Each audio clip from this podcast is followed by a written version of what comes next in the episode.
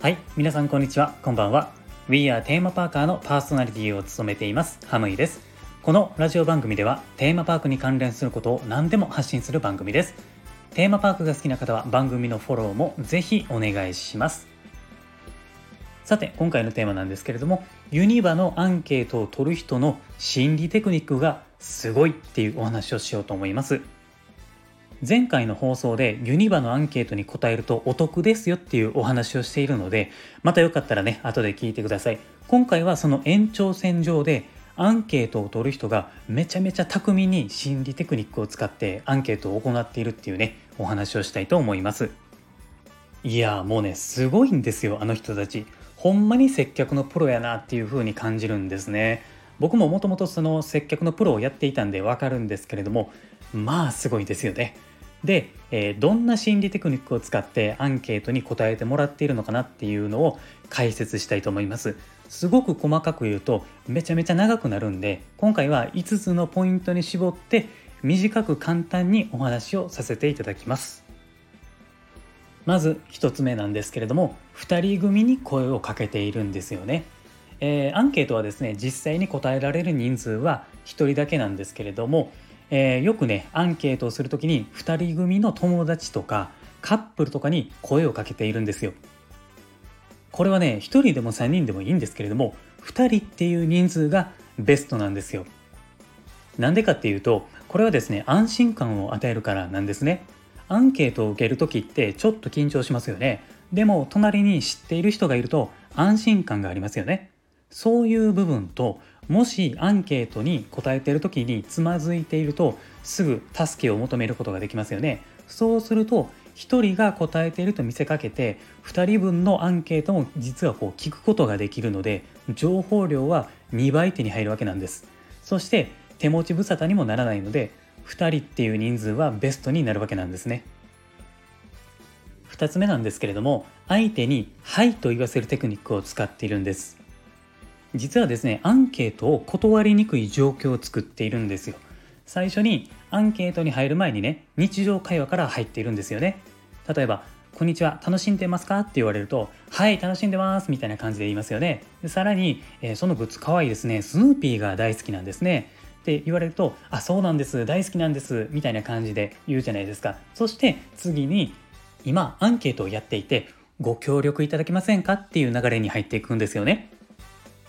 これ相手に対して「はい」って言わせるテクニックを使ってるんですよ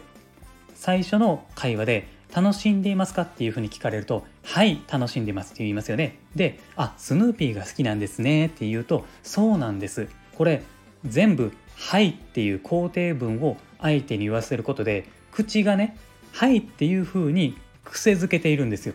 なので、えー、断りにくい状況を作っているんですよね。だから、アンケートにご協力いただけますか？って聞くと、ついつい、はいって答えてしまうんですよね。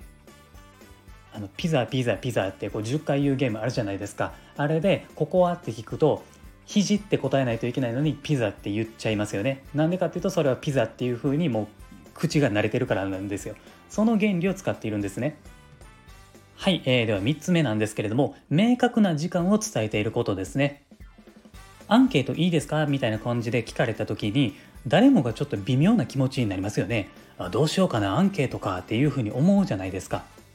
でアンケートを取る人はすぐさま5分ほどで終わりますっていうふうに伝えてるんですよね。で5分だけっていうことで心構えをしてもらうっていうことにつながるのと、えー、5分だけというふうに聞かれたこっちからしたらあそれぐらいの時間やったらいいよなみたいな感じで OK してしまうんですよね。だからアンケートってしやすくなるんですよ。これはですね最初にアンケートっていう本題を言った後に時間をえー、後で言うことによって相手にあなるほどなっていうことで納得してもらえるのでアンケートをしやすい状況になるっていうわけなんです。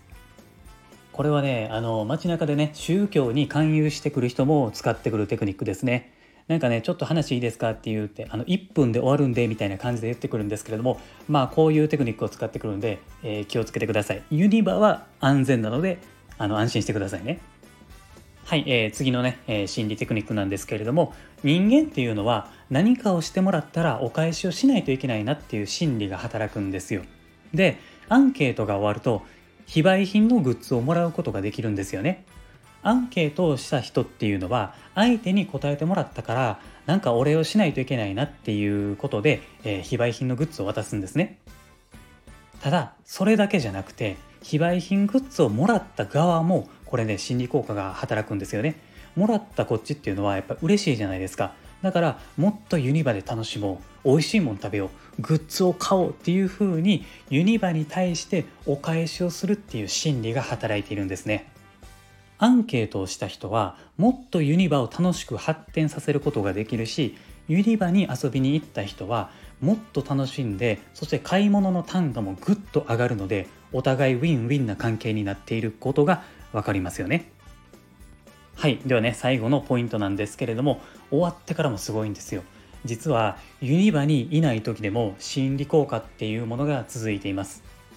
インターネットとかね SNS とかでアンケートを受けたらグッズもらったっていうのを書き込んだりしますよね。でこれを見た他の人はあアンケートって受けた方がいいんだなとかそういう認知になりますよね。それを見た人はアンケートって別に怖くないんだなむしろいいことなんやなっていうふうに考えますよね。この第三者の声を利用してアンケートの認知を増やすっていうことをユニバはしているんですよね。よく Amazon とかね楽天とかで物を買う時に口コミとかを見て買うか決めますよね。そういう原理でこれ効果を発揮してるんですよ。まあこんな感じでですね今回は5つのポイントをお話しさせていただいたんですけれどもあのアンケート1つの行動でですねすごい数の心理テクニックを使ってアンケートやってる人がね多いんですよね。だからあの人たちってめちゃめちゃすごい人が多いです。もし機会があればですね、えー、テーマパークとこういう心理テクニックをね、掛け合わせた解説もね、してみたいと思っていますので、楽しみにしておいてください。はい、というわけで、えー、今回はここまでにしたいと思います。今後もこの番組ではテーマパークに関連することはどんどん発信していきますので、リスナーの皆さんと一緒に楽しくラジオ型のテーマパークを作っていければなというふうに思っていますので、応援をよろしくお願いします。コメントとかいいねとかね、していただけるとめちゃめちゃ嬉しいので、ぜひお願いします。そして、このラジオ番組のフォローもしていただけるとさらに嬉しいので、ぜひお願いします。あと僕はですね、Twitter もやっていますので、こちらをフォローしていただくと配信を聞き逃し防止にもなりますので、そちらもフォローをお願いします。概要欄のところに URL を貼っていますので、チェックしてください。では、また次回の放送でお会いしましょう。Have a good day!